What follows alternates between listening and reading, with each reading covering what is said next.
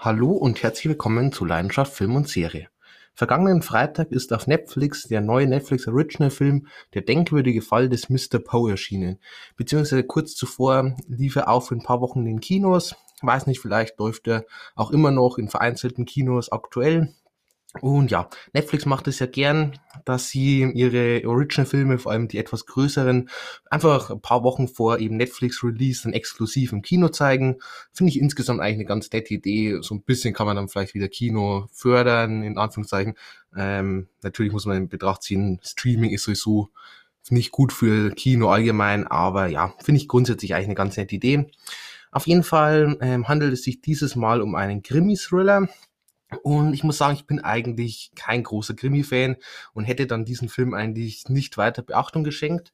Wäre da nicht ein ganz besonderer Schauspieler mit dabei, äh, von dem ich wirklich ein riesen Fan bin, und zwar ein Christian Bale.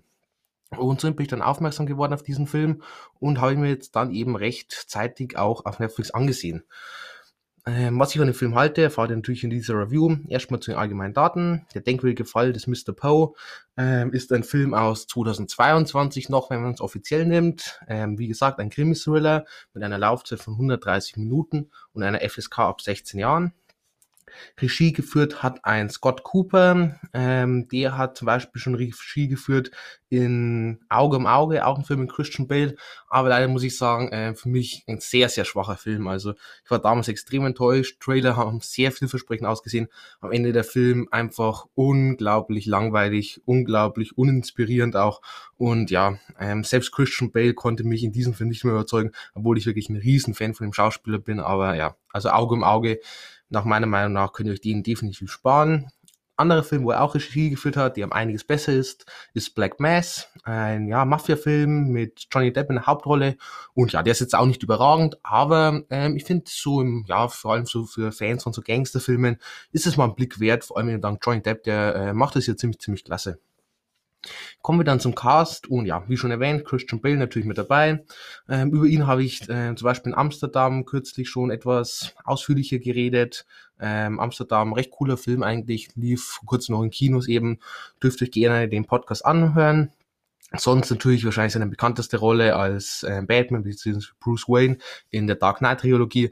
Ja, für mich definitiv eine der besten Trilogien aller Zeiten. Ich bin einer wenigen, der sogar sagt, The Dark Knight Rises finde ich noch mal einen Ticken besser als The Dark Knight, ähm, aber auch The Dark Knight absolutes Meisterwerk. Also für mich insgesamt eine absolut überragende Trilogie, an die so schnell einfach nichts rankommt.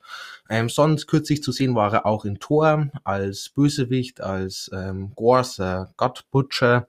Ja, Thor, ich glaube glaube ich, fand ihn besser als der Großteil, der vierte Teil mittlerweile von Tor. Ja, ähm, dürft ihr auch gerne einen Podcast anhören, habe ich auch gemacht. Sonst, ähm, was ich auch noch hervorheben möchte, Prestige, auch ein Film von Christopher Nolan und auch der im Zusammenspiel mit ähm, Christian Bale und eben einem Hugh Jackman, äh, Scarlett Johansson auch mit dabei. Es ist ein sehr cooler Film über Magie, über Illusion ähm, und eben typisch den Christian Bale, -Manier, äh, äh, Christopher Nolan Manier. Ähm, ja, definitive Empfehlung. Außerdem mit dabei ist noch ein Harry Melling. Ähm, den kennt man zum Beispiel aus der Serie Das Damen Gambit. Überragende Serie. Anya Taylor-Joy in der Hauptrolle. Für mich eine absolut phänomenale Performance von ihr. Und insgesamt einfach eine richtig, richtig tolle, ich glaube, Miniserie war es auf Netflix.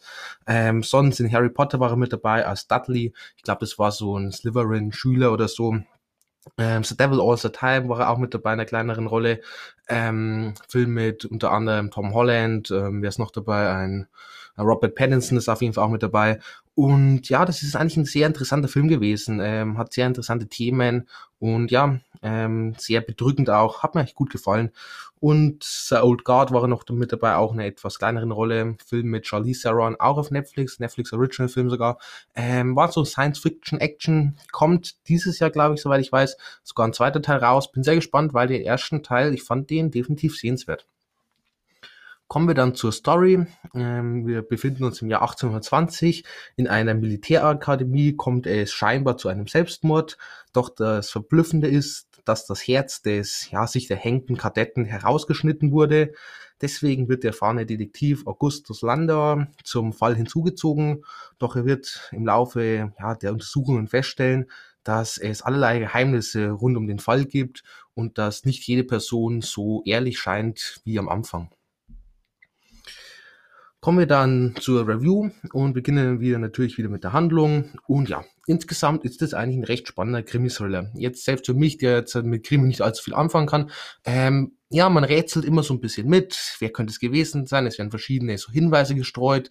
Einfach so typische Krimi-Manier halt. Ähm, ist jetzt irgendwie nicht so direkt Besonderes bei dem Film, aber der nimmt halt einfach so dieses altbekannte und verpackt es eigentlich insgesamt recht spannend. Ähm, was gleichzeitig aber ein bisschen fehlt, ist so ein bisschen der Grusel, so ein bisschen dieses ganze Bedrückende, so dass man irgendwie so die Bedrohung fühlt. Ist zwar spannend, so diesen ganzen Fall, ja, halt so ein bisschen mit ja, erleben, wie auch immer, ähm, und so ein bisschen mitzurätseln, aber man hat nie so das Gefühl, da lauert Gefahr oder was auch immer, ähm, das fehlt für mich ein bisschen, vor allem weil einfach so das Ganze drumherum ähm, so ein bisschen hergeben hätte, vielleicht ein bisschen auch in Richtung Horror zu gehen. Ähm, auch so dieses ganze Ende, es geht eigentlich so ein bisschen in die Horrorrichtung. Das hätte einfach das Potenzial gehabt. Und das hat man aber leider größtenteils versäumt. Und es fehlt halt auch dann an so, ja, ich nenne es mal Highlights, weil halt einfach alles recht ja, linear verläuft, ohne dass jetzt hier so die ganz großen Momente drin sind oder sowas irgendwie Innovatives mit reinkommt, sondern es ist halt einfach ein typischer Krimi-Thriller, und das war's halt. Ähm, hätte ich mir vielleicht ein bisschen mehr erhofft insgesamt, aber unterhaltsam und eben in gewisser Weise auch spannend. Die Auflösung ähm, war dann grundsätzlich gut, wenn wir eben erfahren, wer hinter den Morden steckt. Ähm, für alle, die es gesehen haben, da gibt es zwei Momente. Ich rede jetzt vom ersten Moment. Ähm, und ja, die Auflösung war eigentlich grundsätzlich gut. Irgendwie hatte ich zwar ähm, schon das Gefühl, dass es so ein bisschen in die Richtung geht, aber ich finde es trotzdem irgendwie gelungen. Ähm, ja, damit konnte ich wirklich leben. Und dann gibt es zusätzlich noch einen Twist. Den finde ich wirklich absolut überragend. Also da ist mir wirklich die Kinnlade runtergefallen. Ähm, der Twist wurde eigentlich den ganzen Film schon ein bisschen angeteasert und setzt sich dann eben so super zusammen wie so ein Puzzle und uns werden dann so die Augen geöffnet und wir sehen so alle möglichen Ereignisse aus einem anderen Licht. Und ja, das war ein richtig, richtig feiner Twist. Genauso macht man es eben die ganze Zeit schon ein bisschen andeuten, aber dann eben so diese große Überraschung und dass sich das alles zusammensetzt ähm, und wenn man vielleicht den Film dann ein zweites Mal guckt, dass man dann nochmal genauer darauf achtet, ähm, wo bereits hier überall so angedeutet wurde. Also richtig, richtig feiner Twist und ja, alles mögliche Vorangegangene bekommt eben irgendwie eine ganz neue Bedeutung und somit rückblickend auf den Film zurücksehend, ähm, ist es eine sehr, sehr coole Idee gewesen und ja, das macht einfach alles ein bisschen anders. Fand ich cool, dass man das am Ende noch gemacht hat.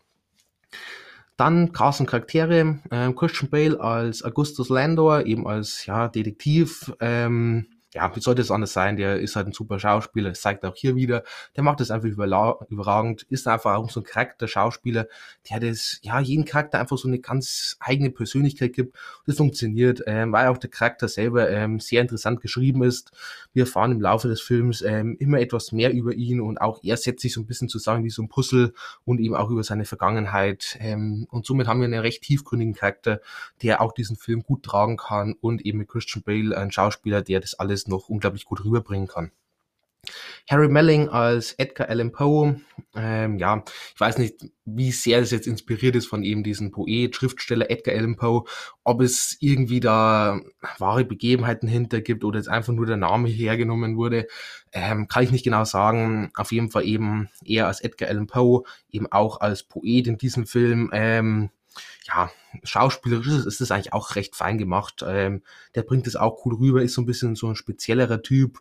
Ähm, und das passt dann irgendwie mit rein, zusammen mit einem Christian Bale, das ganze Zusammenspiel zwischen den beiden.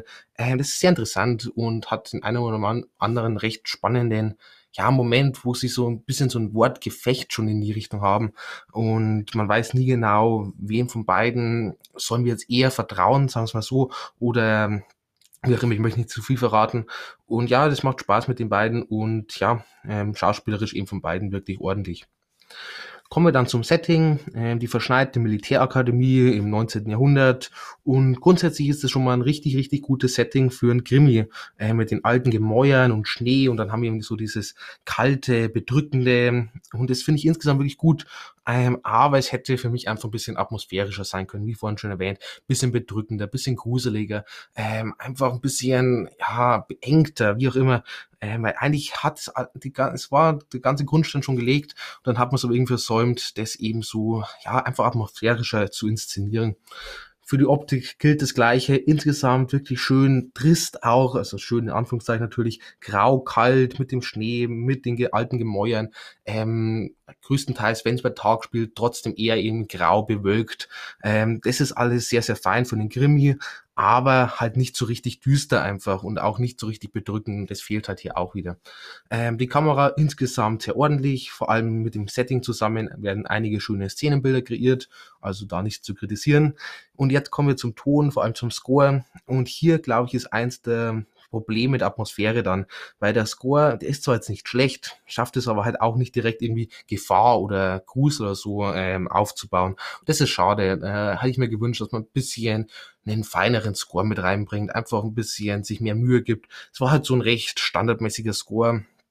Der hat irgendwie verpasst, die Spannung weiter aufzubauen. Ähm, sonst Kostüm Make-up ist auch stimmig, das passt alles vom ganzen Stil her in eben 19. Jahrhundert. Und komme dann zum Fazit, ja, das ist ein Krimi-Thriller, der hat jetzt auch mir als nicht großer Fan von Krimis eigentlich ganz gut gefallen. Insgesamt war er eigentlich spannend, er war interessant, man konnte gut miträtseln, hatte gute Auflösungen und Twists, also somit so von ganzen groben Handlung her sehr, sehr gut.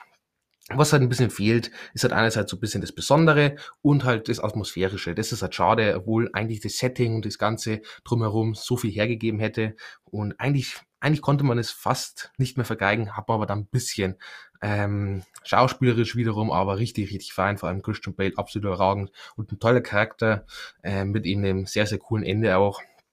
Und ja, so bekommt am Ende der Film gerade so noch die 7,0 Punkte und ist es somit auch empfehlenswert für mich. Ähm, hat ein paar Schwächen, aber so das ganze große drumherum und das äh, große Ganze, das ist wirklich äh, gelungen und ja, ähnliche Filme Fällt mir zum Beispiel eben Wind River ein, ein Film mit Jeremy Renner. Ganz kurz zu Jeremy Renner. Der ist aktuell im Krankenhaus, ähm, hat einen Unfall mit einem Schneepflug, glaube ich.